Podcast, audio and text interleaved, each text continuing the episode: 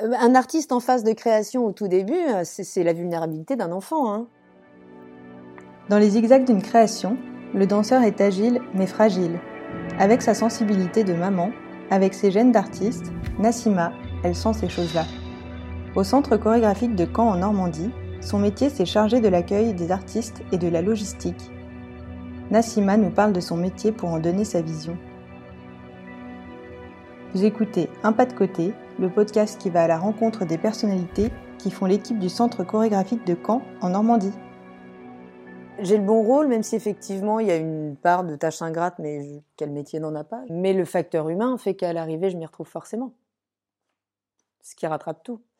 Parce que oui, il y a une partie, euh, comme je suis donc en charge, euh, et ben ça, implique effectivement leur hébergement, qui soit bien. Donc, je vais gérer les plannings de ménage, les machins. Il n'y a pas de femme de ménage dispo. Bon, bah tant pis, il va quand même falloir que ce soit clean. Donc, sur cette part vraiment logistique d'accueil, oui, j'ai intérêt d'être hyper organisée.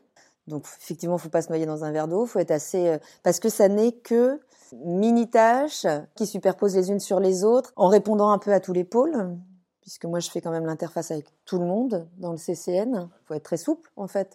Bah, mon boulot c'est ça, c'est prendre en charge du détail pratico-pratique jusqu'à effectivement s'adapter aux besoins vraiment euh, particuliers de l'artiste que je reçois à ce moment-là et, voilà et trouver là-dedans euh, un rythme euh, détecter assez vite qui j'ai en face de moi ça c'est capital alors comme je m'occupe aussi des transferts de la gare au centre euh, c'est vraiment moi qui les accueille quand ils mettent le pied ici. Donc, euh, effectivement, j'ai assez peu de temps et j'aime bien ces trajets parce que ça me permet de savoir moi très vite à qui j'ai affaire parce qu'il se passe toujours beaucoup de choses en voiture. Enfin, ah la communication en voiture, c'est, elle est toujours différente.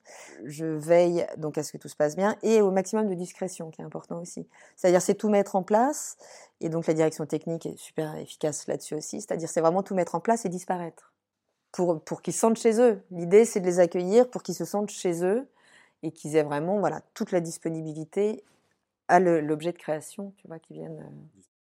Euh. C'est installé en fait euh, une espèce de, de poste de, de, de, nounou, à mi-chemin entre la, la, la nounou d'artiste, la concierge du lieu, avec tout ce qu'il y a de plus noble derrière ce mot. C'est comme ça que je me suis retrouvée finalement à, donc à gérer l'accueil des artistes, de la logistique, puis voilà. Et puis aujourd'hui, c'est la partie sympa du boulot c'est qu'effectivement, je suis celle qui est en, rapport direct avec les artistes et qui veille à ce que les, conditions soient les plus sympas pour pouvoir euh, mmh. bien faire ce qu'ils ont à faire, c'est recréer. Il y a aussi le talent d'invisibilité, ce qui paraît pas flagrant comme ça.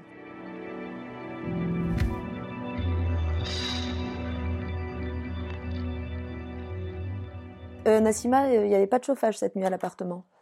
Euh, Nassima, est-ce que euh, tu sais si euh, il y a moyen de se faire livrer à manger, machin? Est-ce que, enfin voilà, je, suis. pour ça que je parle de conciergerie aussi, parce qu'il y a ce truc-là.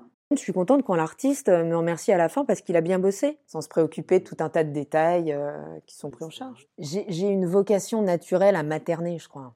Un artiste en phase de création au tout début, c'est la vulnérabilité d'un enfant. Hein. L'enjeu de ce job, c'est de comprendre là où tu peux aller, là où tu peux pas trop pour avoir créé des choses de mon côté. Je connais aussi cet envers du décor et, euh, et c'est ce qui fait que je vais des fois être plus tolérante quand je, vais être face à du stress aussi ou des choses comme ça. Parce qu'il n'y a pas deux artistes qui, gèrent euh, la, chose de la même manière. Mais effectivement, oui, ce qui est euh, le dénominateur commun, c'est une grande vulnérabilité au début d'une création. Ils viennent, on leur donne des murs, un bon matelas pour se reposer le soir et, et on veille à ce qu'ils mangent bien et sain.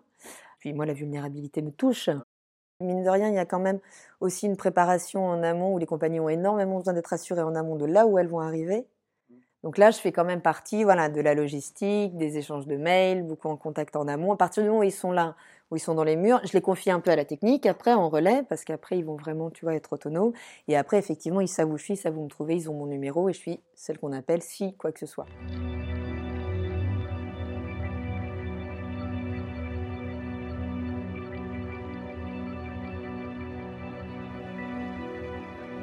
C'est un milieu que je découvre aussi en venant travailler euh, au centre chorégraphique. Je ne connais pas la danse contemporaine quand j'y arrive. J'avais évidemment des, préjugés.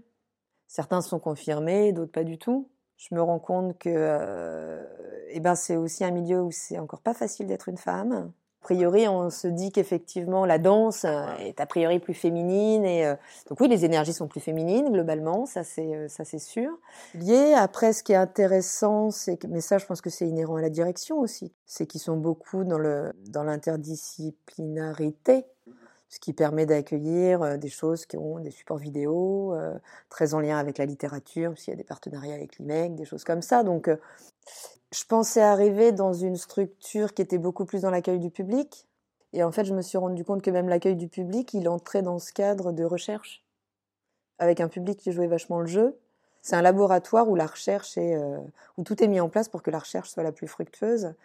Et effectivement, le public, il va arriver à des étapes à des étapes intermédiaires, tu vois, de la création. Et, ça, c'est ce que je découvre et c'est super agréable. Effectivement, euh, le public, il n'arrive pas pour voir un produit fini chez nous, mais pour participer à une création. Et ça, je trouvais ça vachement intéressant.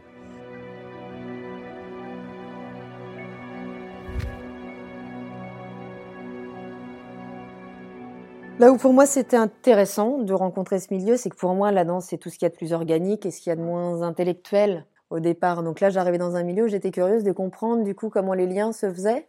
Moi, en tant que spectatrice, je serais toujours plus réceptive à quelque chose de plus organique, qu'on me laisse capter le message toute seule en fait.